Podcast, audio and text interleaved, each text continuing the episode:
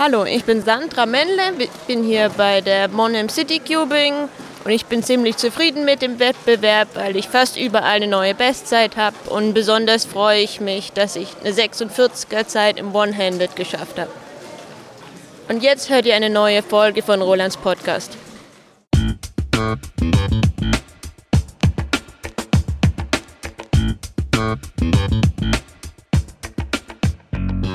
Herzlich willkommen, liebe Zuhörer.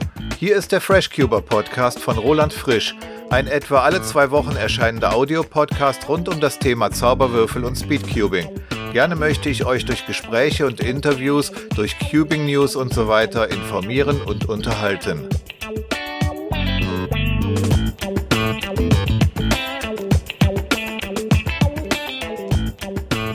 Du hörst Folge 24 erschienen im Dezember 2019. Die Themen in dieser Episode Natürlich gibt es wieder Cubing News und wir haben jetzt einen neuen Hardware-Man, nämlich Cedric Schweitzer. Henry Gerber, sechsfacher Europarekordler in 3x3 with Feed, kommentiert das nun verkündete offizielle Ende dieses Events. Der FreshCuber Podcast ist Ende November ein Jahr alt geworden und wir haben sogar ein Geburtstagsständchen bekommen. Und zu guter Letzt ein Interview mit Ron van Bruchem, der erste Delegate überhaupt, der seit circa 20 Jahren die Speedcubing-Szene mit aufgebaut hat und mit dem ich über Cubing früher und heute spreche.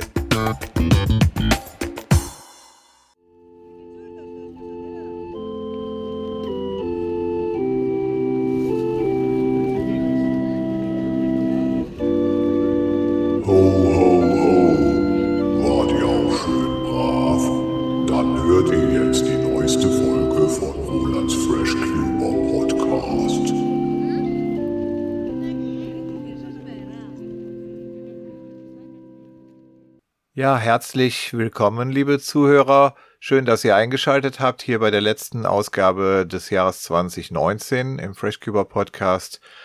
Dankeschön an Sandra Mendle für das Intro, das zwar schon ein paar Wochen alt ist, aber an eine sehr schöne Competition erinnert, nämlich die Monheim City Cubing, die im September stattgefunden hat. Und das Intro der Weihnachtsausgabe 2018 nochmal zu verwenden, das konnte ich mir auch nicht verkneifen. Ansonsten wird diese Ausgabe trotz Mitte Dezember nicht ganz so weihnachtlich wie letztes Jahr die Folge 3 des FreshCuber Podcasts. Eines der Weihnachtslieder von Last Christmas werde ich aber nachher trotzdem nochmal abspielen. Jetzt kommen wir aber zunächst mal zu den Cubing News. Willem trägt uns vor, welche neuen Rekorde es in den letzten Wochen gab. Kommen wir nun zu den Rekorden im Monat November. Zunächst hat Graham Siggins seinen Multiblind-Weltrekord weiterhin verbessert auf eine unfassbare 59 aus 60. Mit einer Verbesserung von neun Punkten ist das der größte Sprung in der Geschichte des Events. Bei derselben Comp hat auch Stanley Chapel mal wieder seinen eigenen Rekord geschlagen, und zwar hat er eine 4x4 Blindfolded Single von 1 Minute 6,23 aufgestellt auch Yunhao Liu hat mal wieder seinen eigenen Rekord verbessert, und zwar den Clock Average auf eine Zeit von 4,38. Auch Felix Semdex konnte seinen eigenen Rekord schlagen, und zwar hat er einen 3x3 Weltrekord Average von 5,53 Sekunden erzielt. In 5x5 Blind scheint es endlich wieder einen würdigen Gegner für Stanley Chapel zu geben. Kahun Lin hat nämlich einen neuen Weltrekord-Average von 3 Minuten und 3 Sekunden aufgestellt. Im 3x3 Blindfolded hat Jack Kai einen neuen Weltrekord Mean aufgestellt (18,27 Sekunden). Den vorherigen Rekord unterbietet er nur um 0,01 Sekunden. Auch im 4x4 ging es wieder um Millisekunden am ersten Advent hat Max Park den Weltrekord-Average um 0,02 Sekunden verbessert. Der neue Rekord beträgt jetzt 21,11 Sekunden. Vielen Dank an Willem Klose. Wie er mir schrieb, hat er in den nächsten Wochen maximalen Unistress, weshalb das Cubing erstmal Pause hat und er im Januar mit den Rekord-News aussetzen möchte. Falls jemand von euch gerne vertretungsweise mal die Welt- und Europarekorde recherchieren und vortragen möchte, dann meldet euch doch gerne. Ansonsten mache ich das hier in der Januarausgabe selbst. Ab Februar ist Willem dann hoffentlich wieder in ruhigeren Fahrwassern und findet wieder Zeit fürs Cubing. Kommen wir nun zu den neuen Competitions, die auf der WCA-Seite gelistet sind. Amelie Dieterich hat sie für uns rausgesucht. Dieses Mal gibt es drei neue Competitions. Einmal der Swiss Cubing Cup 1 vom 4. bis zum 5. Januar. Die Anmeldung dafür ist schon offen. Dann die Basel Open vom 15. bis zum 16. Februar. Die Anmeldung hierfür öffnet am 1. Januar. Und als letztes die Cubing Days Essling vom 4. bis zum 5. April. Hierfür öffnet die Anmeldung ab dem 9. Januar. Auch dir vielen Dank, Amelie. Leider gab es ein paar Verzögerungen, bis diese Ausgabe fertiggestellt werden konnte, und so liegen etwa neun Tage zwischen Amelies Aufnahme und der jetzigen Veröffentlichung des Podcasts. Inzwischen ist außer dem gerade von Amelie erwähnten Swiss Cubing Cup 1 auch schon der Swiss Cubing Cup 2 2020 bekannt gegeben worden, der vom 7. bis 8. März in Gossau stattfindet. Auch die Franconia Winter 2020 in Nürnberg vom Schalttag 29. Februar bis zum 1. März ist neu dazugekommen. Für die Nordlichter gibt es ebenfalls eine Möglichkeit, den Schalltag bzw. den Monatswechsel durch eine Competition zu feiern. Am gleichen Wochenende gibt es nämlich die Hamburg International 2020. Für die Freunde möglichst drehfauler 3x3 Lösungen, also gemeint ist Fuse Moves oder FMC, gibt es außerdem am 22. März die FMC Europe 2020 in mehreren europäischen Ländern gleichzeitig. In Deutschland, Österreich oder der Schweiz ist allerdings bisher kein Austragungsort verzeichnet, so dass man wohl nach Dänemark, Frankreich, Italien, Kroatien oder noch weiter in den Osten reisen muss, wenn man an der FMC Europe 2020 teilnehmen möchte. Das Schöne an solchen Events mit mehreren Austragungsorten, sogar in verschiedenen Zeitzonen ist, dass alle zur gleichen Zeit ihre Lösungen suchen und daher auch die gleichen Scrambles bekommen können das macht einen echten Wettbewerb unter den besten FMC-Cubern möglich, auch wenn sie sich an unterschiedlichen Orten befinden. Falls jemand hier mithört, der schon mal an einer solchen FMC-Only-Competition teilgenommen hat, ich würde mich sehr freuen, wenn ich dich dazu mal in einem kurzen Gespräch für den Podcast befragen könnte, wie das so war im Vergleich zu einer normalen Competition. Ich selbst werde wohl an keiner der genannten Competitions teilnehmen, aber ich freue mich schon sehr auf den Jahresanfang, wenn ich nach Holland zur Happy New Year Cubing nach Horn fahren werde.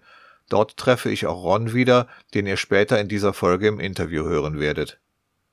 Weiter geht's in den Cubing News mit neuer Hardware, also neuen Cubes und sonstigem Zeugs, das Cuber-Herzen höher schlagen und Cuber-Geldbörsen hohler klingen lässt. Erfreulicherweise haben wir hier im Podcast-Team für diesen Bereich einen neuen Mitstreiter gefunden. Cedric Schweitzer wird uns nun zwei neue Cubes vorstellen. Einen 3x3, nämlich den GAN 356 XS und außerdem einen Square One, nämlich den X-Man Volt V2M. Bitte schön, Cedric. Ich kann euch heute zwei Cubes vorstellen. Einmal den GAN 356 XS und einmal den Vault V2M.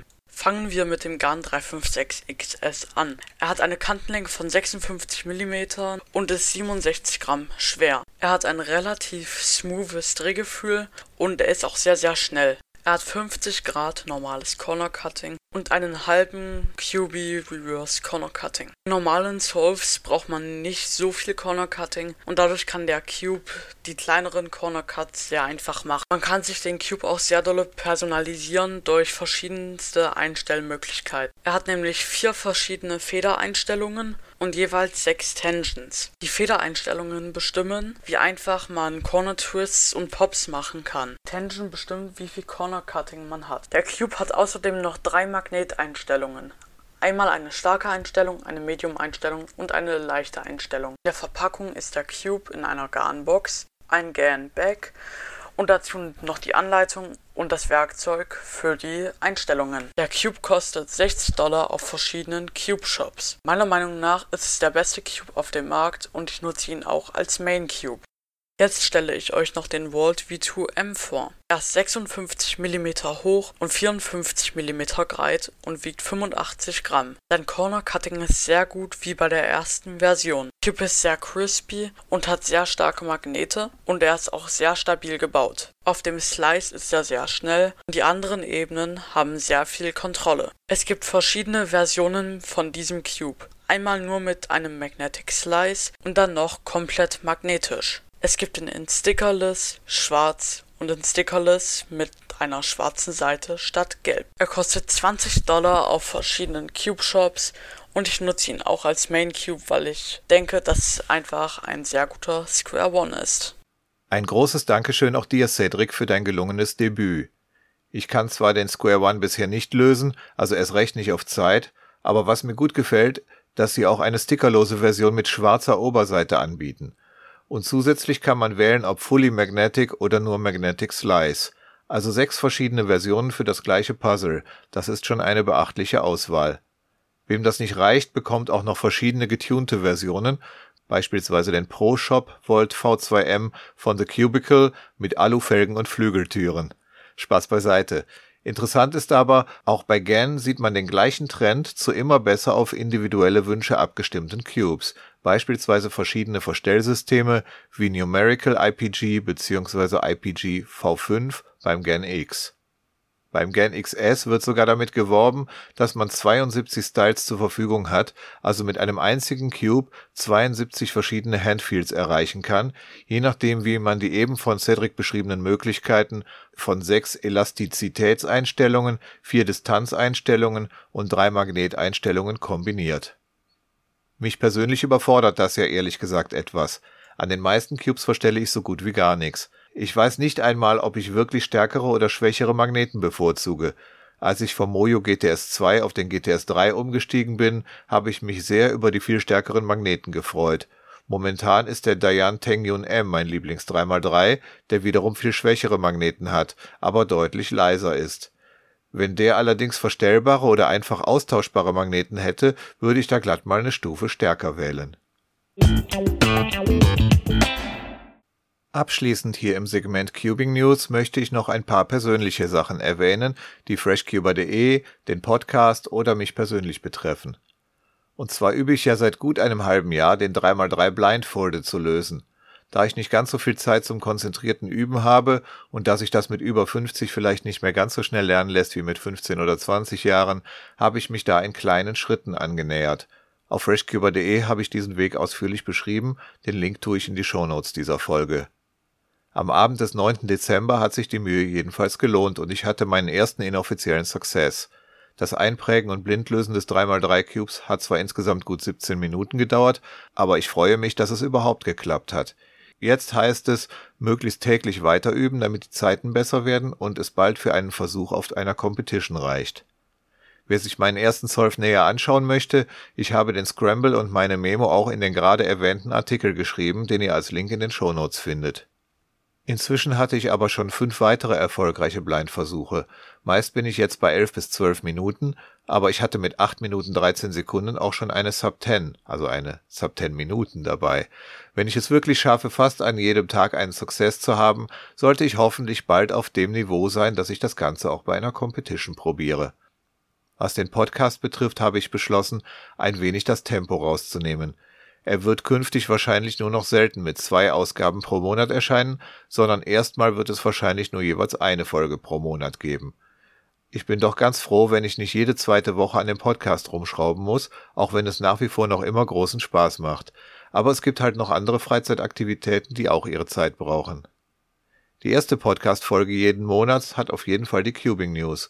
Und entweder folgt danach ein Programm wie bisher in den bunten Folgen oder ein Interview, vielleicht auch beides. Ich pack einfach rein, was bis dahin an Material da ist. Sollte es zu viel sein, dann kann ich ja noch immer das Interview auslagern in eine zweite Folge im gleichen Monat, dann ohne Cubing News und den ganzen Schnickschnack. Vielleicht wird es erst einmal so, wie wir es jetzt auch schon im November und Dezember hatten. November war eine bunte Folge mit Cubing News, Zuckerwürfel, Gregulator und so weiter. Und diese Ausgabe hier im Dezember ist sozusagen Interview Plus. Erst Cubing News, dann noch ein oder zwei kleinere Themen, dann das Hauptinterview. Es liegt also ein Stück weit auch an euch Zuhörern. Wenn ich mich kaum mehr retten kann vor Interviews und sonstigen Beiträgen von euch, dann gibt es zwei Folgen pro Monat. Ansonsten eher eine Folge pro Monat. Ob das Jahr 2020 also 12 oder 24 Folgen haben wird, könnt ihr gerne mitbestimmen, indem ihr euch beteiligt. Der FreshCuber Podcast ist nicht mein Podcast, sondern unser Podcast. Bringt euch mit ein, das macht Spaß und wir haben alle was davon. Und nun zünden wir eine Geburtstagskerze an, denn Ende November ist der FreshCuber Podcast ein Jahr alt geworden. Am 21. November 2018 erschien die erste Folge, die überhaupt erst einmal erklärt hat, was das hier werden soll. Und an Nikolaus 2018 erschien in Episode 2 das erste Interview, in dem ich zusammen mit Jan Lukas zum Beispiel über den neuen 3x3 Single Weltrekord von Yu Chengdu mit 3,47 Sekunden gesprochen habe. Folge 3 war dann sehr weihnachtlich und enthielt das erste Meet the Speed – und zwar mit Henry Gerber, der inzwischen öfters hier im Podcast zu hören war und der nun zum Podcast-Team dazugehört. Ihn hören wir auch gleich, wenn es um das Thema 3x3 with Feed geht. Aber zunächst ein Geburtstagsständchen für den Freshcuber Podcast, das Thomas Schuhkraft und seine Familie aufgenommen haben. Hören wir also nun Andy, Linus, Julian und Thomas. Happy Birthday to you. Birthday to you. Happy Birthday, lieber Freshcuber Podcast. Happy Birthday to you.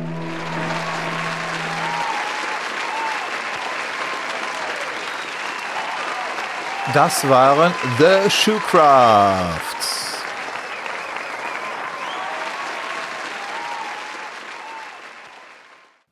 Vielen lieben Dank an die ganze Familie Schuhkraft. Den Thomas kennt ihr ja aus der vergangenen Folge, wo er uns das mit der 3D-Marke Zauberwürfel erklärt hat. Mit seinen Söhnen Linus und Julian treffe ich ihn manchmal auf Competitions südlich von Bonn. Und Linus, der die Begleitakkorde gespielt hat, hat gerade erst mit Gitarre angefangen. Dafür, dass er erst drei Gitarrenstunden hatte, ist es doch schon echt super. Also weiter so, Linus. Aber das Cuben trotzdem nicht vergessen. So, das waren die Cubing News im Dezember. Schön, dass so viele mitgemacht haben.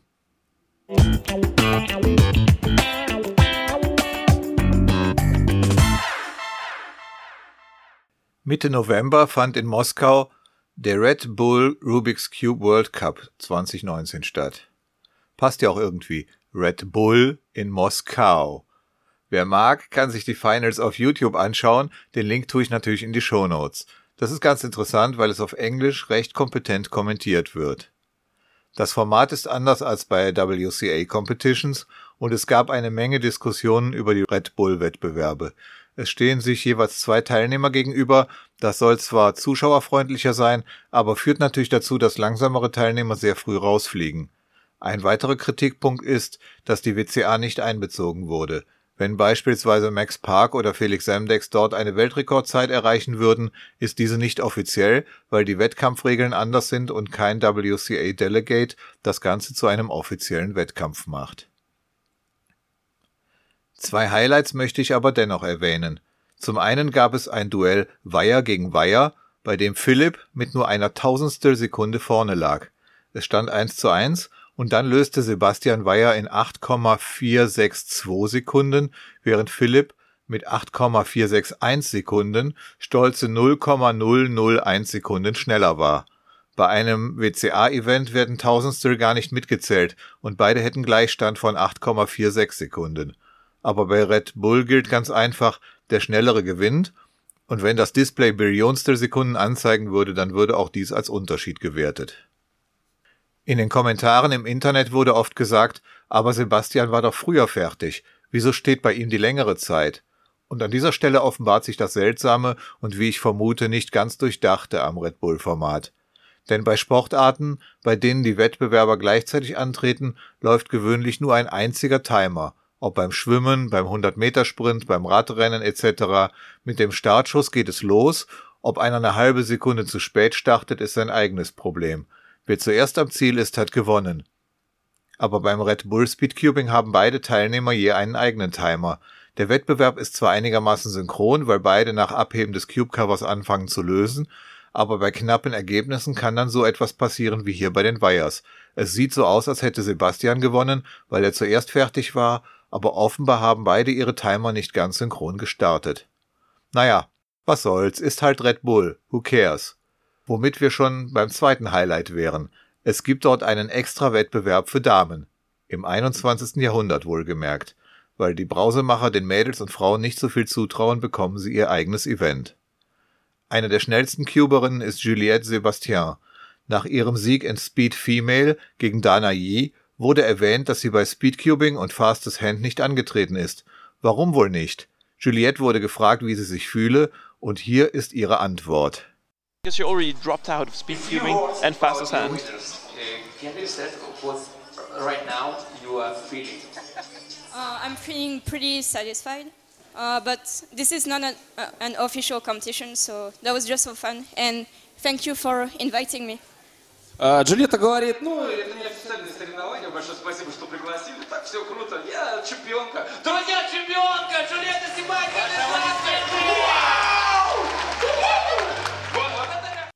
Ha, ich feier sie für diese tolle Antwort. So cool. Juliette, du bist doch ganz schön schnell für ein Mädchen. Warum hast du denn da nicht mitgemacht bei den richtigen Events? Naja, eine richtige Comp ist das ja hier eh nicht, sondern nur zum Spaß.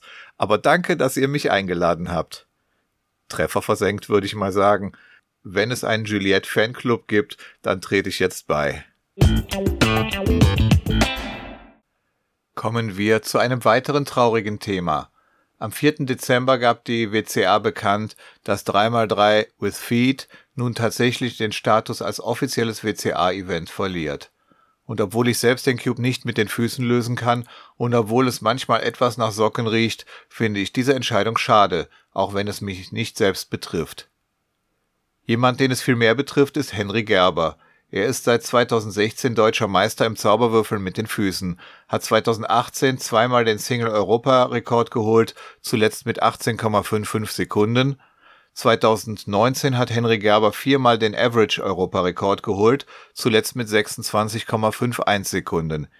Er ist also aktueller Doppel-Europarekordhalter, hat im Finale der Weltmeisterschaften 2017 und 2019 jeweils Bronzemedaille geholt und wie ihr im Interview der Folge 3 hier im Podcast gehört habt, ist Feed einer von Henrys Lieblingsevents.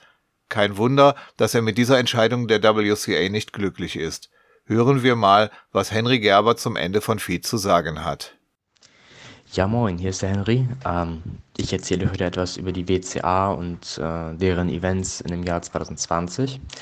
Und zwar wurde letzte Woche am 4. Dezember ähm, über die WCA-Seite mitgeteilt, dass 3x3 mit Füßen kein offizielles Event mehr im Jahr 2020 sein wird. Und darüber erzähle ich euch jetzt ein bisschen was, versuche halbwegs objektiv zu bleiben, ähm, sage aber auf jeden Fall am Ende auch noch meine Meinung dazu und wie das Ganze zustande gekommen ist und wie ich das so finde. Ähm, genau, das Ganze wurde halt letzten Mittwoch beschlossen vom WRC, das ist das World Regulation Committee. Ähm, angekündigt wurde es von Lucas Garren, der gerade jetzt an dem Wochenende, wo das beschlossen wurde, zu dem äh, Anführer von diesem Committee gewählt wurde. Ja, also in der Ankündigung steht halt erstmal, dass, ähm, wie gesagt, dass es von den offiziellen Events entfernt wird und Gründe dafür sind Hygiene und äh, die Logistik dafür. Also dass die Organisatoren das schwer haben, dieses Event äh, zu halten. Genau, und dann wird halt noch weiterhin angekündigt, dass die aber immer noch bereit sind, Vorschläge äh, für neue Events entgegenzunehmen. Ähm, genau. Das ist erstmal so der Teil, der angekündigt wurde, wie es auf der WCA-Seite steht. Ähm, das Ganze hat angefangen Anfang, Ende 2018, Anfang 2019. Ähm, dort gab es halt ähm, ja, den Vorschlag auf so einer WCA-internen Seite, ähm, das Event zu entfernen, auch äh, vorgeschlagen von Lucas Garren. Der scheint wohl ähm, kein Freund von, der, von dem Event zu sein. Der ist auch in der WCA sehr aktiv und bekannt, aber halt auch bekannt dafür, dass er teilweise Events nicht mag. Ähm, genau. Und dort wurde halt gesagt, dass das Event mindestens 30% Beteiligung an allen Competitions in dem Jahr erreichen muss, sonst wird es entfernt. Und ja, jetzt haben die sehr, sehr kurzfristig am 4. Dezember beschlossen, ja, ist kein Event mehr. Eigentlich sollte auch noch eine Community-Umfrage sein. Sollte es eine geben. Ähm, allerdings kam es nie zu der. Das heißt, ähm, also dieses WRC besteht, besteht irgendwie aus 8, 9, 10 Leuten oder so. Und äh, ja, die scheinen es wohl an einem Wochenende beschlossen zu haben. Ähm, ja, es gab, das Jahr über gab es immer wieder Feedback und ähm, ja, es wurde, wurden halt Gründe dafür und dagegen äh, erwogen, so, was macht das Event aus, warum sollte es bleiben, warum sollte es nicht bleiben. Ähm, es wurde auch auf diversen Facebook-Seiten gab es Umfragen, ähm, ob das Event ein Event bleiben soll oder ob es entfernt werden soll. Ähm, natürlich ist klar, äh, dass so eine Facebook-Gruppe nicht die ganze WCA-Community repräsentieren kann. Aber dort war es doch schon so, dass die meisten das Event behalten wollten. Ich hatte immer so, äh, ja, also ich glaube, es waren immer so 60 zu 40 Prozent. Also 60 Prozent für behalten, 40 Prozent für entfernen. Ja, was halt eine Mehrheit wäre. Ähm, es gab letztes Jahr auch ein Delegate Vote, ähm, die ich glaube 56 zu 58 für das Entfernen ausgegangen ist. Ähm, genau. Und ja, wie gesagt, es sollte eigentlich eine Umfrage geben, die irgendwie an Teilnehmer der WCA, das heißt an alle Teilnehmer, äh, rausgehen sollte. Und ja, jetzt wurde aber entschieden, machen wir nicht. Ähm, ja, auf das Feedback hören wir es anscheinend nicht so und äh, wir beschließen es einfach so. Ähm, ja, und zu den Gründen, die die nennen, also Hygiene und äh, Logistik. Ich finde, das sind zwei Gründe, die sind äh, nicht nachvollziehbar, meiner Meinung nach. Äh, Hygiene, ich weiß nicht, wo Leute mit ihren Händen tagsüber bei der Competition überall sind. Was weiß ich, an einer fettigen Pizza, Pommes, Döner, äh, beim Händewaschen auf der Toilette oder vielleicht waschen sie nicht die Hände. Ähm, auf jeden Fall sind Hände viel dreckiger und mehr mit Bazillen. Ähm, belegt als die Füße, die eigentlich immer oder meistens irgendwie in Socken sind und da warm bleiben. Ähm, das heißt, diesen Punkt kann ich nicht wirklich nachvollziehen. Logistik ist auch so eine Sache. Ähm, wenn man das organisiert, dann weiß man, ja, ich plane eben fünf Minuten dafür ein, die Timer von dem Tisch auf den Boden zu legen. Das war es aber auch schon. Also das sind jetzt keine großen logistischen äh, Meisterleistungen, die man da erbringen muss, die Timer auf, einfach auf den Boden zu legen. Ähm, das ist wirklich eine Sache von zwei bis fünf Minuten, je nachdem, wie viele Teilnehmer man hat. Ähm, meiner Meinung nach absolut nicht nachvollziehbar. Wenn man das als Organisator nicht einplanen kann, dann ist man einfach ein schlechter Organisator, äh, der das, der kein äh, Zeitgefühl für sowas hat. Oder wenn man deswegen hinter den Zeitplan hinterherhängt. Ähm, was gibt es dazu noch zu sagen? Ähm, auf jeden Fall finde ich als Organisator, wenn man das Event nicht mag, dann soll man es halt nicht organisieren ist meiner Meinung nach völlig okay. Ich mag zum Beispiel kein FM10 und organisiere es nicht, beschwere mich aber auch nicht, dass es das Event gibt. Ähm, deswegen finde ich es eigentlich auch nicht sinnvoll, Events zu entfernen, ähm, weil man muss es als Organisator ja nicht abhalten als Event. Ähm, kleiner Counterpunkt vielleicht bei den großen Meisterschaften. Ähm, ja, die beschweren sich immer, ich glaube, Euros 2018 war das, da gab es wohl angeblich riesige, große ähm, Logistik, Schwierigkeiten. Wie gesagt, ich kann es nicht wirklich nachvollziehen. Ähm, ja, und dass sie halt dazu aufgefordert sind, jedes der 18 Events zu halten. Ähm, aber ich fand, es lief eigentlich immer ganz gut ab. Ähm, das war immer am Donnerstagvormittag, also bei den ganz großen Wettbewerben wie bei Worlds und Euros. Ähm, war das immer am Donnerstagvormittag vor der Mittagspause und damit war das Event fertig. Ähm, also auch was, wie gesagt, was die Logistik angeht, es gibt viel schlimmere Events, Multiblind zum Beispiel, du musst Judges finden, du musst die ganzen Würfel verdrehen. Es, es braucht einfach sehr viel lange Zeit, ähm, dieses Event zu starten, Multiblind. Äh, Clock genauso, ähm, da, die, da vernünftige Judges zu finden. Ähm, auch sowas. Äh, Clock ist auch, auch sagen, als Thema, vielleicht entfernt man es, vielleicht nicht. Ähm, das wird sich in den nächsten ein, zwei Jahren wahrscheinlich herausstellen. Ähm, wie gesagt, ich bin nicht sehr, nicht sehr froh über diese Entscheidung, ähm, weil ich es einfach nicht not als Notwendigkeit empfinde, Events zu entfernen. Ähm, ich finde es auch sehr schade, wie der ganze Prozess abgelaufen ist. Es wurde einem gesagt, ja, wir machen eine Umfrage in der WCA-Community. Die kam jetzt aber nicht, sondern es wurde einfach entschieden. Ähm, die Gründe meiner, nach, meiner nach sind insgesamt nicht nachvollziehbar. Ähm, ja, und deswegen bin ich relativ enttäuscht. Ähm, vielleicht nicht unbedingt, dass es jetzt weg ist, das Event, aber einfach auch, wie die ganze Situation gehandelt wurde. Äh, Finde ich einfach grauenvoll. Es wurde total schlecht angekündigt, schon zu Anfang des Jahres. Es kam irgendwie nur, also es gab nie ein offizielles Statement, glaube ich, Anfang des Jahres, sondern es ließ sich irgendwie nur so zwischen den, zwischen den Zeilen erkennen. Und äh, ja, jetzt wurde wieder sowas gesagt, ja, sorry, dass, äh, dass wir diese Missstände in der Organisation der, dieses, der Abschaffung hatten und äh, wird nicht wieder vorkommen, aber genau das gleiche war halt auch schon zu Anfang des Jahres. Und ja, die WRC, also das World Regulation Committee, das gefällt mir im Moment überhaupt nicht. Ähm, aber ich kann natürlich da jetzt auch ein bisschen voreingenommen sein. Genau, so viel zum Thema 3x3 Urfeed als offizielles Event, was jetzt keins mehr ist. Vielen Dank an Henry für diese deutlichen Worte, die ich sehr nachvollziehbar finde. In der Diskussion während des letzten Jahres hatte ich manches Mal das Gefühl, die Argumente gegen Feed seien hauptsächlich persönliche Abneigung. Und ich finde, kann weg, weil es mir einfach nicht gefällt, das ist kein gutes Argument. Das Hygieneargument kann ich zwar im Grunde schon nachvollziehen. Hände packen zwar mehr an, aber sie dampfen nicht stundenlang vor dem Event vor sich hin in einem feuchtwarmen Binnenklima. Man riecht es schon manchmal etwas, wenn zehn oder zwanzig Teilnehmer die Schuhe ausziehen. Aber einen Grund für die Abschaffung sehe ich darin nicht. Als Scrambler kann man sich ja nachher die Hände waschen und es wurden, glaube ich, auch feuchte Tücher am Scramble-Tisch bereitgestellt. Außerdem, wer mag, der kann ja mit den Füßen scramblen. Das Logistikargument finde ich genau wie du nicht stichhaltig. Bei der Premium Cubing habt ihr sogar drei Runden Feed organisiert. Und du hast recht, man muss es ja auf der eigenen Comp nicht anbieten, aber abschaffen muss man es deshalb noch lange nicht.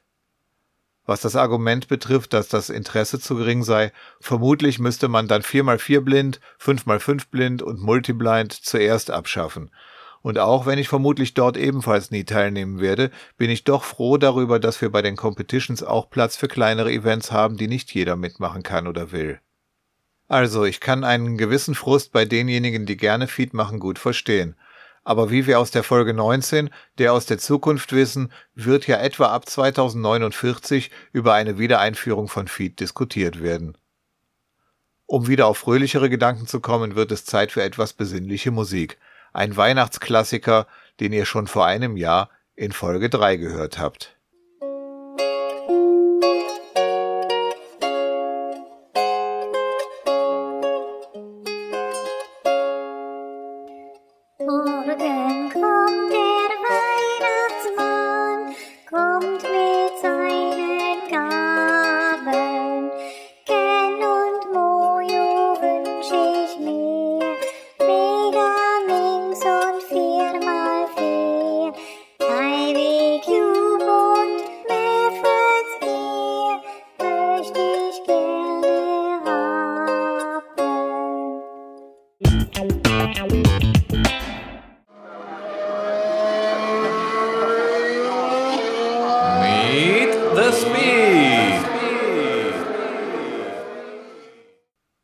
Damit kommen wir zu einem weiteren Highlight dieser Folge, nämlich dem Interview mit Ron van Bruchem.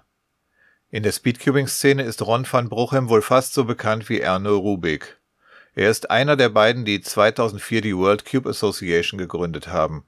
Aber schon vor der offiziellen Gründung der WCA gab es 2003 schon die ersten beiden Competitions überhaupt und an beiden hat Ron als Delegate teilgenommen, nämlich an der World Rubik's Games Championship 2003 in Toronto und an der Dutch Open 2003. Ron war der erste Delegate überhaupt. Er hat eine WCA-Nummer von 2003, davon gibt es überhaupt nur 90 Stück. Von diesen ist er einer der wenigen noch aktiven Speedcuber der ersten Stunde. Inzwischen listet Rons WCA-Seite 184 Wettbewerbe in 56 Ländern auf, auf denen er drei Weltrekorde, fünf Europarekorde und über 50 nationale Rekorde für die Niederlande erreichte Ron gilt als der schnellste Cuber über 50 Jahre.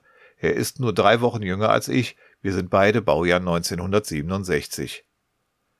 Seit ich Ron im Oktober kennengelernt habe, kann ich mich also nicht mehr mit meinem Alter herausreden, wenn ich auf dem 3x3 noch immer nicht Sub 10 bin. Denn Ron hat 2007 den damaligen Weltrekord von 9,55 Sekunden Single geschafft, aber noch 2018 hat er dies mit 9,37 Sekunden selbst unterboten. Seine persönliche Single-Bestzeit ist 8,71 Sekunden, das ist allerdings schon sieben Jahre her. Aber sein bester Average von 11,91 Sekunden aus dem Jahr 2018 kann sich ja für einen alten Herrn von mehr als 50 Jahren wirklich sehen lassen. In der gleichen Zeit schaffe ich gerade mal den 2x2. Themen gibt es also genug mit Ron zu besprechen. Die Anfänge der WCA, Cubing in anderen Ländern, Speedcubing für ältere Teilnehmer etc. Ich hoffe, man versteht es soweit gut. Wir mussten leider nämlich kurzfristig die Tonplanung umstellen, weil uns Google Hangouts nicht dauerhaft verbunden hat. Dann haben wir das Interview ersatzweise als WhatsApp-Call per Handy geführt, aber Ron konnte dadurch seine eigene Tonspur nicht separat aufzeichnen, was natürlich besser geklungen hätte. Naja, hören wir mal, was Ron zu erzählen hat. Ja, hallo, Ron van Bruchem. Wie schön, Ron, dass du dir Zeit nimmst für das Interview hier im FreshCuber Podcast. Und ich wollte dich zuerst mal fragen, wie es dir denn im Moment geht. Du warst gerade wieder am Wochenende auf Competition Tour. Erzähl mal, wie geht's dir so? Ja, hallo, ja. Mir geht's gut. Und zwar hatten wir einen schönen Wettbewerb in Den Haag. Und äh, ja, ich habe keine persönliche Rekorde gehabt, aber doch war schön. Immer schön mit Freunden, ja. Ja, du machst ja sehr viel fürs Cubing, für die WCA und auch als Delegate. Gibt es bei dir auch mal Wochenenden, wo du nicht unterwegs bist? Oder ist generell jetzt vielleicht sogar rund um Weihnachten ein bisschen ruhiger? Ja, ich habe zu viele Hobbys. Also wenn ich nicht für äh, Würfel drehen reise, dann reise ich für etwas anderes. Zum Beispiel dieses Wochenende fahre ich nach Osnabrück für Weihnachtsmarkt. Also Aha. immer unterwegs. Weihnachtsmarkt gucken oder verkaufst du da Würfel? Nein, nein, gucken nur. ah ja, okay. Ja, schön. Ja, also du hast außer Cubing noch andere Hobbys. Das kann man sich gar nicht vorstellen, wenn man sieht, wie voll dein Zeitplan zu sein scheint. Na, das geht schon. Ich bin nicht mehr im Board, also ich habe viel mehr Zeit als ah, ja. bevor. Mhm. Ja, ich würde ganz gern mit dir ein klein bisschen erstmal in die Vergangenheit gehen, denn du bist ja schon sehr, sehr lange Delegate. Der erste oder einer der ersten zwei, ich weiß nicht ganz genau. Ich war der Erste, ja. Der allererste, ne? Ja, aber noch weiter vorne würde mich ja interessieren, wie bist du überhaupt an den Zauberwürfel gekommen? War das auch in den 80ern wie bei mir? Also in 1980, 1980 habe ich meinen ersten Würfel bekommen von einem äh, Freund. Ich war im Krankenhaus an meinen Rücken operiert worden und da hatte ich acht Wochen im Krankenhaus und da hat mein Freund einen Würfel mitgenommen aus Tschechoslowakien und da habe ich Tschechoslowakei und habe ich, äh, er hat gesagt, du kannst nur aus dem Krankenhaus kommen, wenn du den löst. es scheint sehr schwer zu sein. Und da habe ich zwei Wochen äh, gebraucht, um den Würfel zu lösen. Ja, dann durftest du raus, ja? Ja, ja, sicher. Das ist ja witzig. Also es gab kein, ich, äh, gab kein Internet, also das musste ich alles selber machen. Ich weiß, ich weiß. Ich habe ja auch in den 80ern schon angefangen. Also ich kann bei mir nicht mehr genau sagen, ob das 80 oder 81 oder 82 war. Ja. Das fing ja da 1980 an und wann dann so der Höhepunkt dieser Welle war, es kann noch ein oder zwei Jahre später gewesen sein, bis ich dann dran war. Aber wir sind ja ziemlich genau gleich alt, bis auf drei Wochen. Ja. Und ähm, ja. das heißt, da habe ich mir schon fast gedacht, dass du auch damals schon angefangen hast. Da waren wir genau im richtigen Alter. Also wenn wann der, äh, wann der Würfel verkauft wurde in Holland, dann, äh, ja, ich war der Einzige, der den Würfel lösen könnte. Also da gab viele Leute an meinen, meiner Tür, fragen, um den Würfel zu lösen. Und äh, also ja, ich hatte ein bisschen einen Vorsprung. Mhm. Und dann äh, da habe ich äh, auch äh, bin Mitglied geworden für den, von den, äh, dem holländischen äh, Verein. Dieser Niederlandse Kubus Club? NKC heißt das, ja, ja. Das existiert schon seit 1981. Ja. Und da habe ich viele neu, neue Leute getroffen, äh, die auch interessiert waren in Würfeldrehen. Mhm. Und äh, da gab es auch äh, Bücher. Und äh, ja, so bin ich äh, reingerollt. Ah ja. Ja, dieser Niederlandse Kubus Club, da bin ich jetzt seit einem Jahr ungefähr auch schon Mitglied. Ähm, aber den habe ich, wie du siehst, erst ein paar Jahrzehnte später entdeckt. Das ähm, hat sich dann ergeben beim German Cube Day, dass man mir davon erzählt hat. Das habe ich hier gar nicht mitbekommen. Hier gab es zwar auch irgendwelche Cubing-Bücher damals mit Teufelsturm und Zaubertonne und sonst was alles drin, aber von dem Kubus Club habe ich erst jetzt kürzlich erfahren. Ja, und dann hast du Anfang des Jahrtausends angefangen, das Ganze auch als Speedcubing zu organisieren mit einigen wenigen Mitstreitern, ne? Ja, also äh, im Dezember 1999 habe ich wieder angefangen bei Sinterklaas, also ein holländisches Fest. Da bekam ich äh, den Computerversion des Würfels und habe ich äh, online meine Zeiten äh, geladen und da habe ich den Chris Hartwig gefunden. Mhm. Ich wusste nicht, dass er nur 16 Jahre alt war, äh, denn also ich war ein, etwa 35, 36. Und dann äh, haben wir äh, auf Yahoo einen Club äh, gemacht und dann äh, haben wir andere Leute gesucht, die, die auch den Würfel lösen. und so ist es äh, groß geworden. Ja, ja. Mhm. Wenn das Sinterklaas 99 war, dann ist es jetzt genau 20-jähriges Jubiläum, ne? Ja, ja in, in der Tat. Ja, war gerade ja vor ein paar Tagen. Und zwei Tage, ja. Ja, Ja. sehr schön. Und dann hat sich da so ein Kern von Interessierten gebildet und ihr habt dann also einen kleinen Verein gegründet, dann aber erst 2004, glaube ich, ne? Und heute ist das eine, Ja, also, also Dan Knight war da und Matt Wilder. Und Tom Dennenbroek war auch schon da. ja, den habe ich ja auch kennengelernt. Und da hatten wir den Plan, um äh, einander zu treffen. Äh, Aber der Chris war noch jung. Also ich habe gesagt, ich äh, komme noch äh, nach Amerika und dann äh, treffen wir uns dort. Aber dann sollen wir auch einen Wettbewerb organisieren. Und da hat er gesagt, ich weiß nicht, wie ich das machen soll. Ich habe da kein Problem, das mache ich. Und dann, ähm, ja, dann kam der Plan, um den zweiten, äh, die zweite Weltmeisterschaft zu organisieren. Mhm, das war dann 2003, ne? Ja, 2001 eigentlich. Aber ja, dann kamen so viele Probleme. Ähm, und dann haben wir äh, in 2002 wieder angefangen, zusammen mit äh, Dan Gosby. Mhm. Und dann hat es geklappt in August 2003. Ja, Endlich. super Sache. Ich habe mal nachgeschaut ähm, auf deiner WCA-Seite, wenn man da ganz nach unten scrollt, dann sieht man ja die ersten Competitions. Und dann stellt man auch fest, 2003 gab es, glaube ich, überhaupt wirklich nur zwei Competitions weltweit. Und du bist bei beiden dabei gewesen. Das ist schon, schon ganz eine coole Sache. Ja. Und wenn ich mir die beiden Competitions angucke, dann sehe ich, dass die eben auch sehr, sehr unterschiedlich war. Die erste war da ja in Kanada, ne? Und die war ja doch mit 88 Teilnehmern, glaube ich, oder so ähnlich. Und die, Ja. und die zweite war ganz, ganz klein. Das war dann schon der Dutch Cube Day, ne? Ja, aber es gab noch einen anderen Dutch Cube Day in 2002, aber das war nicht offiziell. Ah ja. Also in 2002 bei dem Dutch Cube Day, dann war auch ähm, zum Beispiel Jessica Friedrich dabei und äh, Tony Fischer Mhm. und Mirek Goljan, vielleicht kennst du den. Nee. Lars Vandenberg war da schon, Ah ja. Mhm. aber das war äh, inoffiziell. Also, äh, aber das war für uns eine Übung äh, für, das, äh, für das große Finale in, äh, in Toronto. Ja. Ja. Und der Dan Gosby war auch nach Holland gekommen. Mhm. Tja, also es gibt ähm, ungefähr 90 Leute, die also eine WCA-ID haben mit einer 2003 vorne. Ja. Und als ich letztens auf meiner ersten Competition in den Niederlanden war, habe ich ja dich kennengelernt mit einer 2003er ID und eben auch den Ton Dennenbrook. Ja. Und das fand ich schon schön, dass ihr das eben auch gemeinsam macht. Der Ton ist ja noch ein paar Jahre älter als du, als wir. Ja. Und ist ja auch noch immer sehr fleißig und aktiv und mit großer Freude dabei. Das finde ich schon sehr schön. Ja, Ihr seid ein tolles Team. danke. Aber der Erfolg von Weltmeisterschaft 2003 haben wir nicht erwartet. Ja. Wir, wir hatten erwartet, ja, da kommen like 20, 30 Leute, aber da kamen über 80.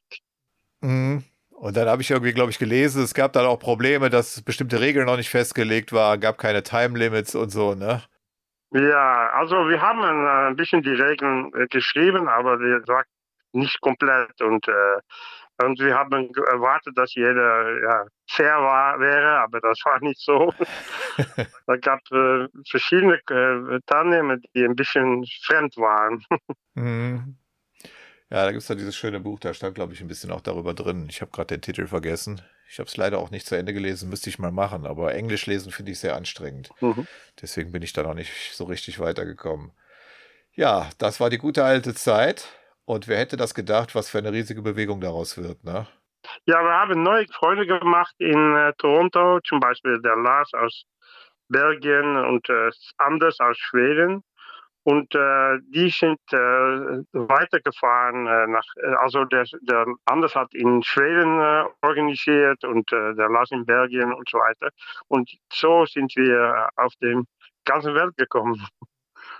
Mhm. Und ab wann habt ihr so gedacht, das wird wirklich eine große Sache? Das ist inzwischen so eine Art Selbstläufer. Das dachte ich schon, äh, in 2003 habe ich das schon gedacht, aber mehr geträumt, ja. Wow. Und Mhm. ab äh, 2005 haben wir gedacht, ja, das wird ganz groß jetzt. Ja, wie cool. Ja. Schon toll. Ja, und gibt es spätere Competitions, die du so als ganz besonders in Erinnerung behalten hast? Da sind doch bestimmt einige, du hast über 180 Competitions inzwischen, die irgendwie so als besondere Highlights herausstechen. Ja, ja, mein Favorit ist die Weltmeisterschaft in Bangkok, Thailand in 2011. Mhm. War, ja, das war so ein anderer Ort, um das zu machen. Wir hatten 2003 in Toronto, 2005 in Florida, 2007 in Budapest, 2009 in Düsseldorf und dann kam Bangkok. Das war so ganz anders. Ja, glaube ich. Das, äh, ja, das war, das war super. Und äh, wir haben auch verschiedene andere Aktivitäten organisiert. Zum Beispiel mit der ganzen Gruppe sind wir äh, äh, durch Thailand gefahren mit dem Bus. Das war auch super, ja. Mhm. Das war mein Favorit, ja. Ja, tolle Sache. Ich habe leider Düsseldorf verpasst, ne? Da hätte ich ein Heimspiel gehabt fast. Da kann man mit dem Regionalzug hinfahren, aber ja. da war ich noch nicht so weit. Ich habe mir dann irgendwann, als die große Welle in den 80er Jahren vorbei war, dann leider ziemlich lange nichts mehr davon mitbekommen und erst vor acht Jahren wieder angefangen, mich ein bisschen mit den Cubes zu beschäftigen und dann ab 2016 auch dann erste Kontakte in die Speedcubing-Richtung bekommen. Ja, was sind denn so die erstaunlichsten Sachen, die dir auf Competitions in fremden Ländern so aufgefallen sind? Das sind auch bestimmt einige Dinge total anders. Ja, ja, ja, so viel an. Zum Beispiel in Kuba haben wir in Havanna einen Wettbewerb organisiert und da hatten sich, äh, ich denke, 40 Leute angemeldet. Aber es gibt kein, ähm, wie heißt das auf Deutsch, Züge und äh, Busse auf äh, Kuba. Mhm. Also da waren nur sechs Leute dabei. Oh. Und die Toilette hat nicht funktioniert. Es gab kein Essen, Trinken, nichts. Es war so. Oh wei. Ja. ja. Und äh, zum Beispiel in Jordanien, in Amman habe ich einen Wettbewerb organisiert und da die, der Regel war, dass man zwölf Leute äh, braucht, um einen Wettbewerb zu machen, aber wir hatten weniger als zwölf. Und da haben wir ein paar Leute gefunden, für zum Beispiel den, der den Magic machten. Mhm. Und da haben wir noch ein paar andere Leute dabei gehabt, also um die zwölf zu machen. das war in einem Hauszimmer, in einem Haus ein, der, der, von einem Teilnehmer. Mhm. Das war sehr interessant. Toll, toll. Ja. Naja, also mit ähm, im Wohnzimmer Cube, da hast du ja wahrscheinlich demnächst auch Erfahrungen mit, weil die nächste Euro hast du ja quasi fast im Wohnzimmer, ne? Die ist in deiner Heimatstadt. Ja, nur drei Kilometer von meinem Haus. Ja, super. ja, hast du auch mal verdient, dass du mal nicht ganz so weit reisen musst, ne? Ja, aber der, der nächste für mich war nur 800 Meter von meinem Haus. oh, also toll, toll. mhm. Aber wenn man viel reist äh, für Wettbewerbe, dann gibt es auch schlecht organisierte Wettbewerbe. Zum Beispiel in Georgien, da haben wir den äh, Venue gebucht, aber das hat nicht geklappt. Also wir sind angekommen dort und da war nichts und äh, sie haben gesagt, nein, du kannst nicht hier sein. Also mussten wir ein bisschen improvisieren. Ja? Was habt ihr dann gemacht? Ja, wir haben eine Bibliothek gefunden und da habe ich dort das gemacht. Ah ja. ja. Und da gab es keinen Drucker und so weiter und so weiter. Das war schrecklich.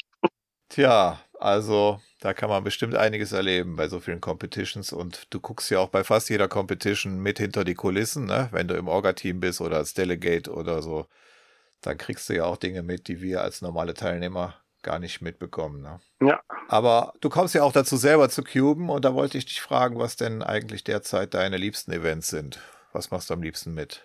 Ja, natürlich. Äh, der Dreierwürfel ist für mich äh, das Wichtigste. Mhm. Aber ja, ich mag auch den Viererwürfel viel und äh, das ist einzelne Event, das ich übe. Also. Ah ja. Ja, Vierer übe ich leider zu selten, muss ich sagen. Ich habe äh, mein persönliches Übungsprogramm ist Dreier und One-Handed. Die mache ich jeden Tag. Und wenn ich dann Zeit und Lust habe, mache ich auch Vierer und Fünfer, aber ist ja so viel anderes immer. Die bleiben leider oft auf der Strecke. Ne? Und im Moment übe ich ja blind. Und gestern Abend hatte ich meinen ersten Success hier inoffiziell. Okay, gratuliere. Schön. Da war ich, da war ich ganz happy. Hat zwar 17 Minuten gedauert, aber am Ende war der Würfel fertig. Das ist schon ein tolles Gefühl, muss ich sagen. Ja, gut, gut, gut. Tja, das ist bei dir schon eine Weile her, wo du blind gemacht hast, ne? Da kommst du, glaube ich, gar nicht mehr zu, oder? Ja, 2005. Mhm. Ja, ich war in Polen beim Polish Open und dann äh, waren nur zwei Teilnehmer für Blindlösen. Und ich war der Einzige, der das geschafft hat. Und äh, ja, das Publikum war sehr, sehr begeistert. Unglaublich. Meine Zeit war sechs Minuten, aber sie waren super ja, super froh, ja. Ja, und wenn ich das richtig gesehen habe, war das dann auch ähm, hier niederländischer Nationalrekord, ne? Das könnte sein, ja, das weiß ich nicht. Ich meine ja, ja, mit sechs Minuten, da lachen die natürlich heute drüber, ne? Aber ich bin erstmal froh, wenn ich da bin, denn auf der nächsten Competition, wo wir uns begegnen werden, Anfang Januar, da habt ihr Zeitlimits von sechs Minuten pro, pro Solve. Ja. Bei Vierer und Fünfer bleibt, da habt ihr kumulatives Zeitlimit, aber beim Dreier leider nicht. Dann würde ich vielleicht mitmachen, aber bei, so hat das noch keinen Sinn. Sechs Minuten schaffe ich bis Januar nicht. Na, hätte ich 15, wird es vielleicht gehen. Aber das mache ich dann im Frühjahr. Ich wollte eigentlich sowieso fertig werden bis zur ähm, Hessen Open, die ist gewöhnlich immer im Mai. Und da bin ich ja noch gut im Plan, wenn ich jetzt meinen ersten Success habe. Also alles locker. Macht auf jeden Fall Spaß, gefällt mir gut. Ja, und dann habe ich mir noch als Thema rausgesucht, wie das so ist, wenn man schon nicht mehr ganz 20 ist. Wir beide sind ja nun 52. Und was würdest du aus deiner Erfahrung sagen? Wo ist der Unterschied, ob man mit 15 oder mit 50 cubed? Hast du Tipps für ältere Cuber, also ältere? Hm. Mein Problem war, dass ich zu früh angefangen bin. Also meine Technik ist wirklich scheiße. Mhm. Und das bekommt nicht besser mit dem neuen Würfeln. Äh, Ich bin, ja, die sind zu, wie heißt das auf Deutsch, so, zu los äh, für mich. Zu locker, zu lose. Zu Mhm. locker für mich, ja, ja. Die sind, äh, also, ja, ich muss ein bisschen Old-Style noch äh, cuben. Mhm. Aber ähm, ja, und zweite ist äh, ja die Begeisterung, die äh, ist ein bisschen weniger, als wenn ich 18 wäre. Aber ja, ich denke, da gibt es kein Problem, um äh, unter 10 zu drehen, wenn man über 50 ist. Kein Problem. Kein Problem, na gut, sagst du so einfach. Viel üben. Also ich glaube, ich glaube ja ein bisschen, dass das so ist wie beim Klavierspielen. Ne? Wenn einer als Jugendlicher angefangen hat, Klavier zu spielen, dann kann er, wenn er weitermacht, auch mit 50 noch gute Sachen machen. Wenn man aber erst mit 50 anfängt, wird es schon ein bisschen schwieriger. Ne? Heißt nicht, dass nichts dass nix geht. Hm, vielleicht, aber ich drehe schon 16 Jahre in Wettbewerben Mhm. und ich habe dieses Jahr mehr als 10, 10 äh, persönliche Rekorde gemacht. Also Ja, ja, ja, ich habe gesehen, du hast ja auch jetzt wirklich noch gute Zeiten auf dem 3x3 erreicht. Ne? Wenn auch das natürlich jetzt heute dann keine Rekorde sind, hast du dich aber persönlich verbessert. Das finde ich schon gut, ne? Ja. Aber ich bin immer noch so bei 25, bin also froh, wenn ich sub 30 bleibe. Im Moment komme ich sogar wieder ein bisschen mehr in die Nähe. Ich habe jetzt wieder angefangen, ein paar mehr OLLs zu lernen und bis sie dann richtig gut sitzen, werden die Zeiten erstmal wieder ein bisschen langsamer. Aber man will ja auch was Neues machen. Also immer nur das Gleiche macht dann auch keinen Spaß. Dann nehme ich das lieber in Kauf, dass ich nochmal zwei, drei Sekunden langsamer werde und dafür aber auch irgendwie das Ganze wieder interessanter wird. Ja. ja. Naja, also ich glaube schon, man kann das wahrscheinlich als Jugendlicher schneller lernen. Dafür denke ich mir, haben wir als, als etwas ältere Cuber vielleicht andere Vorteile. Ich denke schon, ja. Jedenfalls bist du, glaube ich, weltweit der schnellste über 50. Und den Rang werde ich dir auch nicht streitig machen. Ja, das gibt ein bisschen Motivation, zum Beispiel vom äh, Chris aus äh, England. Mhm. Er hat mich wirklich äh, motiviert, um schneller zu werden auf dem Vier- und dem Fünfer-Würfel.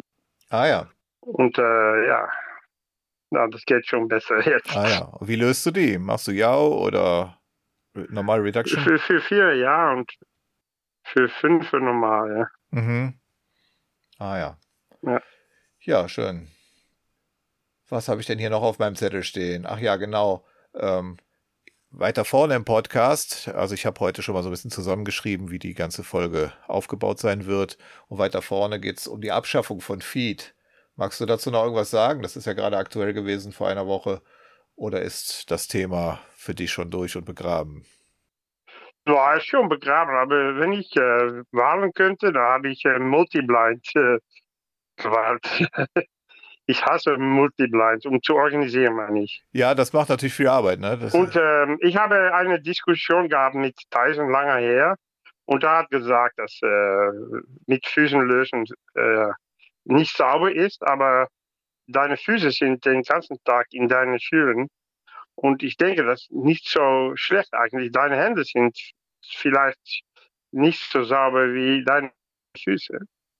Aber es fühlt ein bisschen emotionell, es fühlt es äh, schlechter, ja? Ah ja, also das Argument hat der Henry Gerber. Aber deine Füße sind den ganzen Tag beschirmt. Ja? Die sind äh, mhm. in deinen Schuhen. Ja, aber die Füße köcheln auch so ein bisschen im eigenen Saft, ne? Also der Henry hat in dem Beitrag, den hast Ja, aber das ist Schweiß. Schweiß ist nicht so schlecht, denke Aha, ja. Also ich finde auch, das Hygieneargument ist nicht wirklich so zugkräftig, dass man es deswegen hätte sein lassen müssen. Aber gut, das entscheiden halt andere.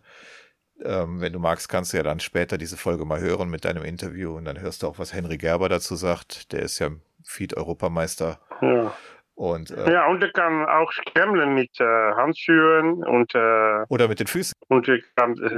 Äh, Kannst auch mit den Füßen scrammeln. ja. Und er kann unterschiedliche Timer haben für, für Füßlösen. Also. Wir haben in 2003 schon mit Füßen äh, angefangen, weil die Schweiz, äh, die schwedische Teilnehmer, die wollten das machen. Da habe ich ja gesagt. Aha. Und es war ja ganz populär bei den Medien bei den Medien war es ganz populär. Im ähm, Zeitung gab es einen äh, Foto für, für das Wettbewerb und das war mit Füßenlösen. Also ja.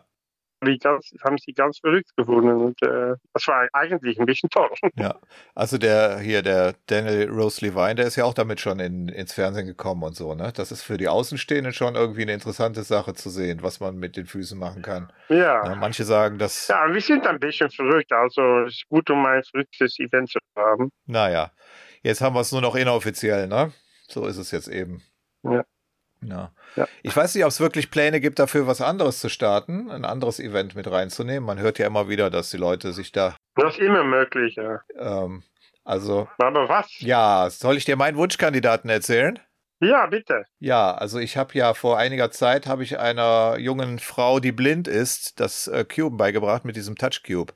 Und dann ja ähm, habe ich mir überlegt, das ist eigentlich eine tolle Sache, so eine Art Touch-Blind oder Real-Blind oder wie auch immer man das dann nennen würde, ähm, dass man also keine Inspection mit den Augen macht. Das wäre dann also ein echtes Blind und das finde ich hat einerseits den Vorteil, dass es wirklich neue Skills ähm, sozusagen von den Teilnehmern erfordert, ne? Die müssten wirklich mal ganz, also auch die Inspection sozusagen schon mit den Fingern machen und alles eben erfühlen.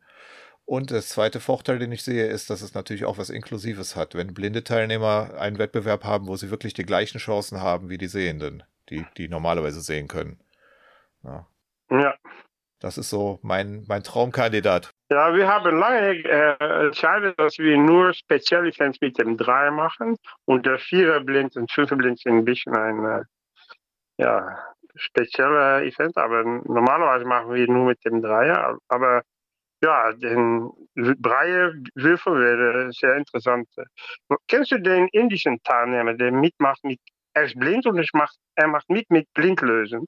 Kennst du den? Nee, aber ich habe davon gehört. Der kriegt dann zwei Cubes, die den gleichen Scramble haben, ne? Und der eine, ja. damit prägt er sich das ein, mit diesem blinden Cube, wo man fühlen kann. Ja. Und lösen muss er dann den anderen, ne? Ja, das ist unglaublich, was er macht. Ja. Ja, das habe ich hier meiner blinden Schülerin da sozusagen auch schon erzählt, dass sogar das geht, dass man sogar als Blinder beim Blindfolded Cubing mitmachen kann. ja. Ja, aber ich finde dieses Touchblind, also nenne ich jetzt mal so, mit so einem Blindenwürfel, auch für Sehende ist das natürlich mal eine andere Sache, weil er eben nicht, du kannst kein Look-Ahead anwenden oder sowas, sondern du musst wirklich immer fühlen und möglichst behalten, was wo war. Und da denke ich mir, das wäre schon eigentlich eine ganz coole Sache, weil wenn man jetzt Redicube oder Kilominx oder was da immer vorgeschlagen wird mit reinnimmt, eigentlich ist es genau im Grunde dasselbe, was wir ja schon alles haben. Ja, also wir haben auch entscheidet lange her, dass der Würfel soll ähm, äh, äh, einfach zu kaufen sein. Mhm. Ich weiß nicht, ob es so ist mit diesem Würfel. Also es gibt jetzt einen von Rubix, es gibt auch ein paar andere Hersteller, es gibt auch einen Typen, der hat sich den mit so einem 3D-Pen selber gemacht. Ähm, man kann theoretisch auch einfach so ein paar Teils aufkleben, die die Symbole haben. Ja. Also da gibt es eigentlich genug Möglichkeiten. Ja. ja. Also das denke ich mir, kann so schwierig nicht sein. Also es gibt jetzt einen schönen von Rubix. Kann ich dir auch gerne zeigen, wenn wir auf der Competition sind. Hm.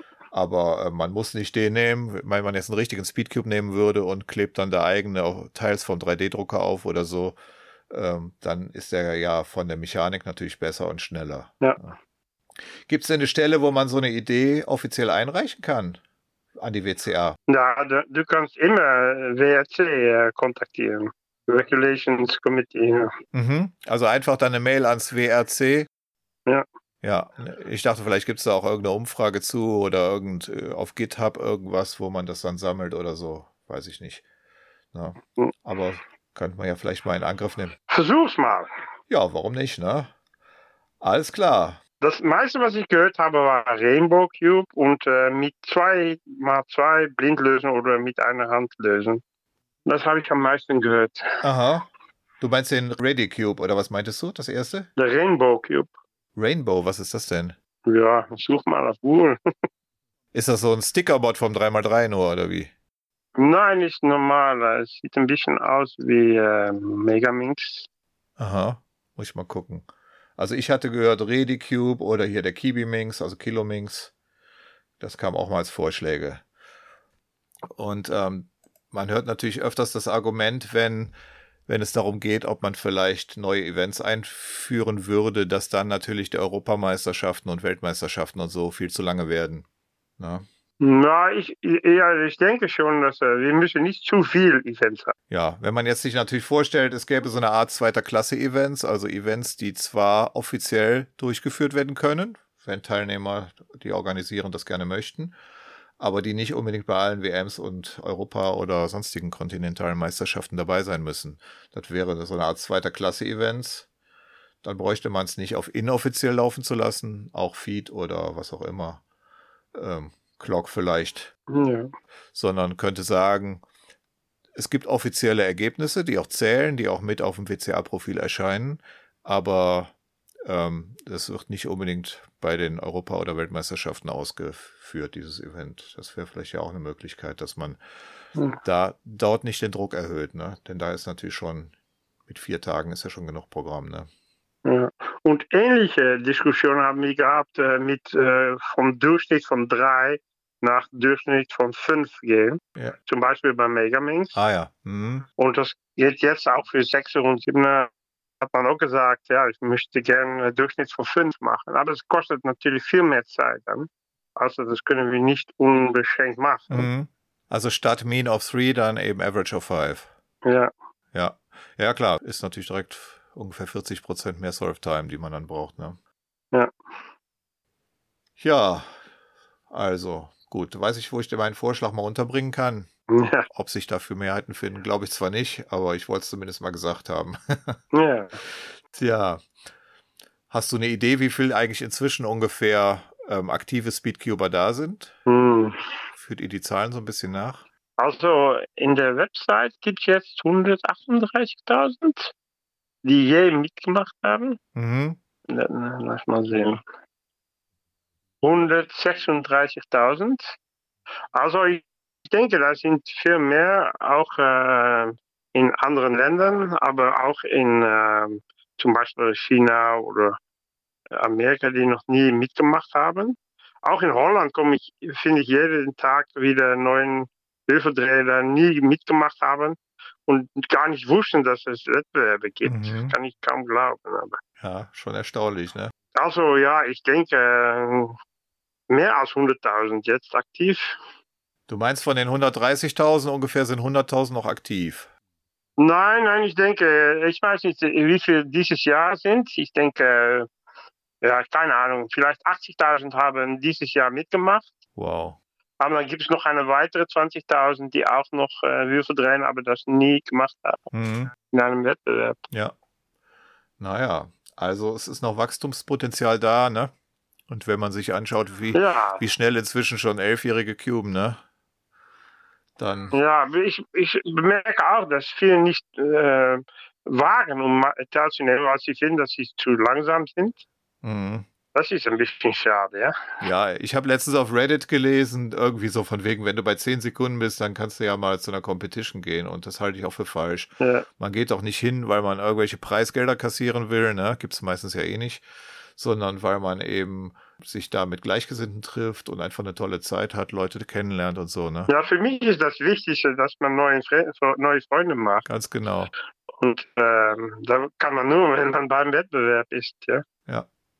Eben. Und deswegen sage ich, wenn einer das Zeitlimit schafft, also auch wenn er noch zwei Minuten braucht oder so, warum denn nicht? Da wird er auf jeden Fall vielleicht auch, also, also er wird auf jeden Fall nette Leute treffen und vielleicht gibt es ihm auch einen Ansporn, dass er dann ein bisschen mehr übt und dann eben auch schnell irgendwo ja. unter 30 Sekunden ist. Ja.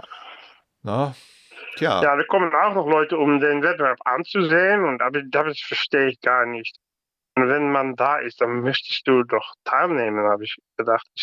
Dann gehörst du dazu. Wenn du nur anguckst, ja. dann gehörst du nicht wirklich dabei. Ja? Ich finde das interessant, wenn ich das so gesehen habe bei euch, äh, bei der Dutch Open. Ihr habt ja anscheinend einige ähm, Damen, die dann eben als Runner arbeiten, aber selber gar nicht mit Cuben, ne? Wahrscheinlich sind es Mütter, ne? Ich habe jetzt die Namen nicht parat, ne? Ja. Und ähm, ja.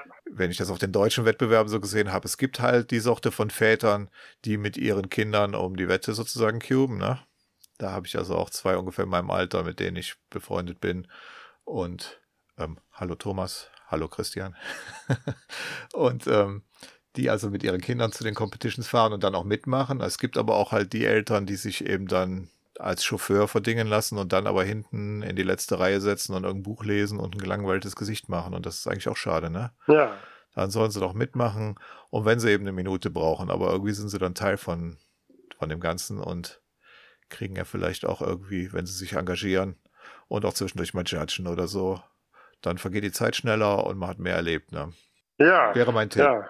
In Holland geht es besser, denke ich. Da haben wir viele Eltern mobilisiert und äh, dem, dem macht Spaß, ja, um zu judgen oder mhm. Running und so weiter. Das ist viel schöner, um mitzumachen. Und, äh, ja. und dann äh, tragst du ein bisschen zu den äh, Community ein. Also. Ja.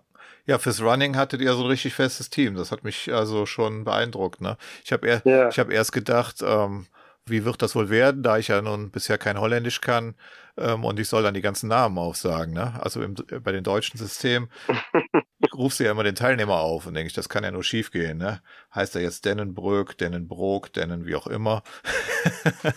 wusste, ja. wusste ich nicht, wie das klappen soll. Und dann sage ich, ach guck mal, die Runner, die, die machen das die ganze Zeit und Judgen ist ja dann kein Problem. Und das habe ich auch gern gemacht ist ja auch nicht schlecht, wenn man da am Tisch sitzt. Also ich mag das deutsche System auch, aber ich muss sagen, das, was ihr da macht, das, was ja auch international inzwischen üblicher ist, hat mir auch gut gefallen. Ja. Hat beides Vor- und Nachteile.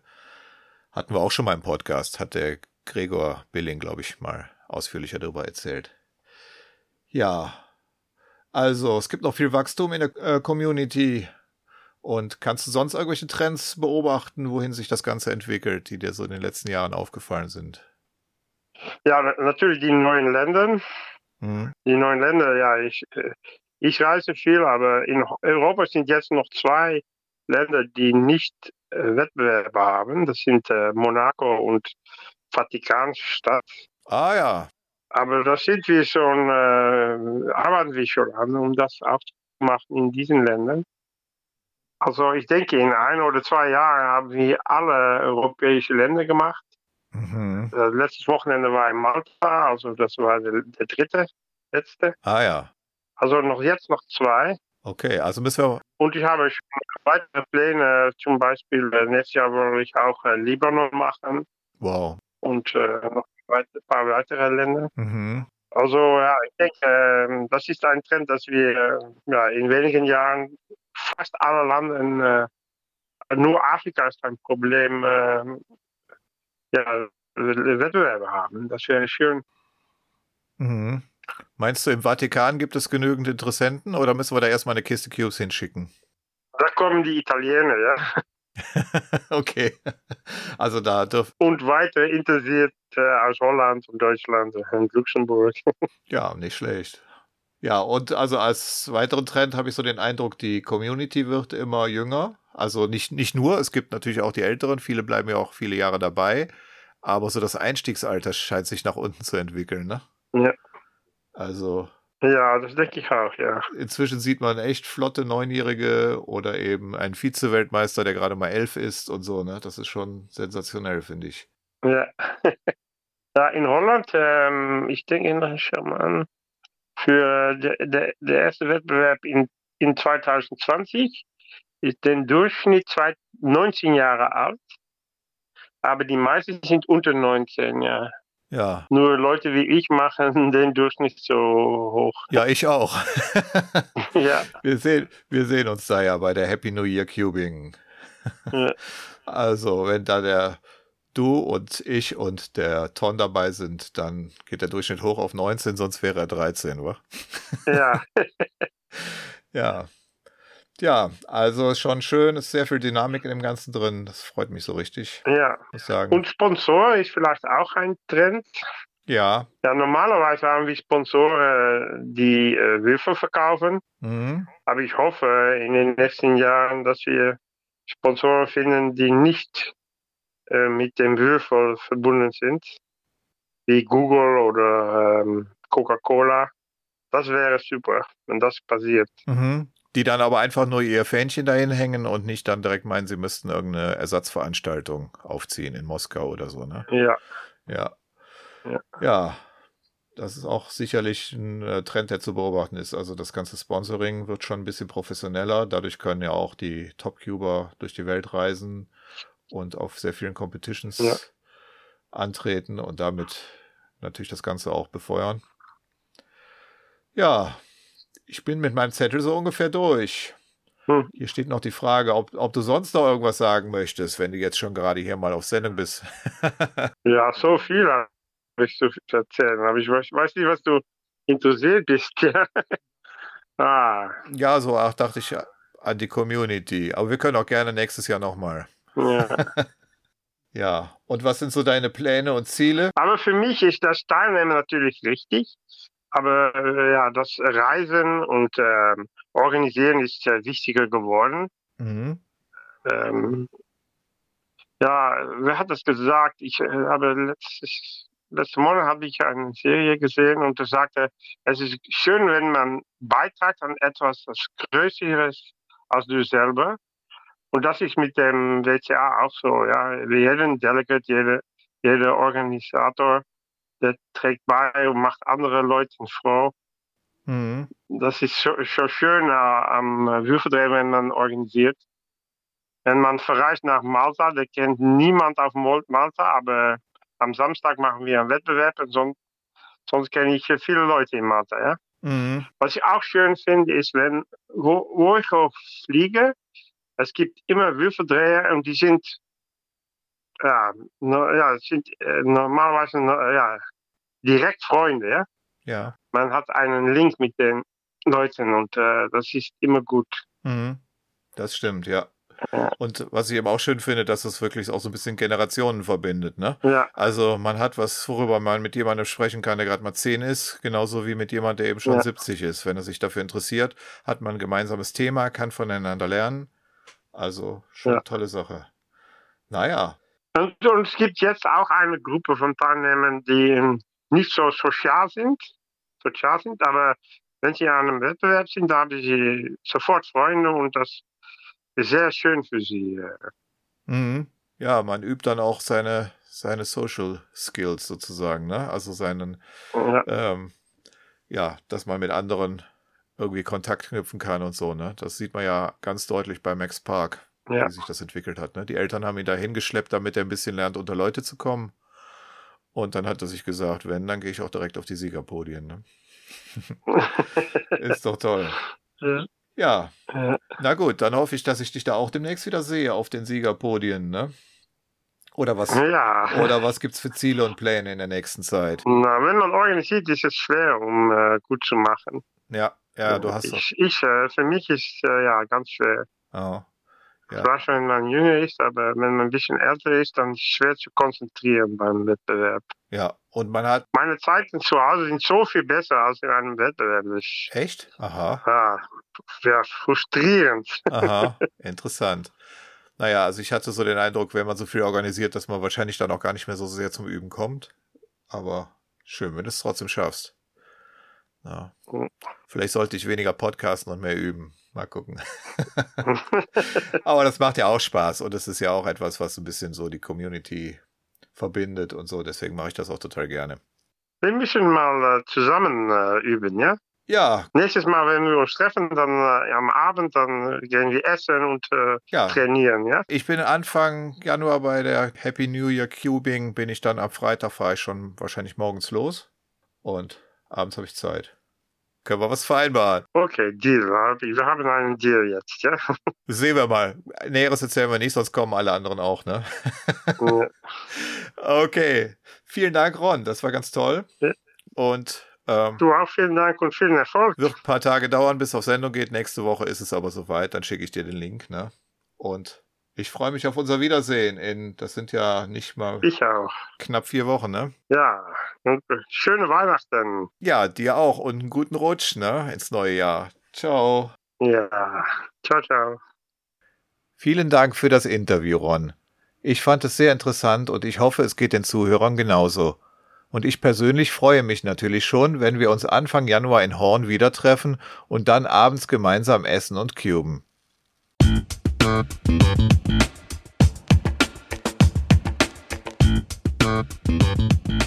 Damit sind wir leider am Ende dieser Episode angelangt.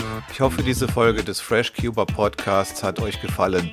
Meine Cubing-Website ist freshcuber.de und dort findet ihr auch die anderen Folgen dieses Podcasts und die Möglichkeit, ihn zu abonnieren, sodass ihr keine Folge verpasst. Wenn ihr dieses Projekt unterstützen möchtet, dann teilt den Link zum Podcast, erzählt anderen Cubern davon, schreibt fleißig Kommentare unter die Shownotes dieser Folge und schickt mir Ideen für weitere Themen. Ihr könnt mir auch gerne e-mailen an podcast@freshcuber.de.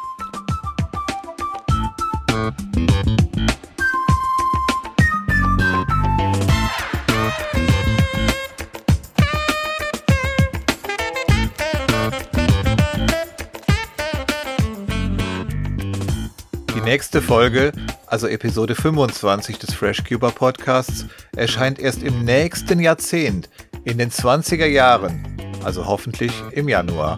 Vermutlich wird es eine bunte Folge und vielleicht erzähle ich auch etwas von der Happy New Year Cubing in Horn. Das war's für heute. Vielen Dank fürs Zuhören.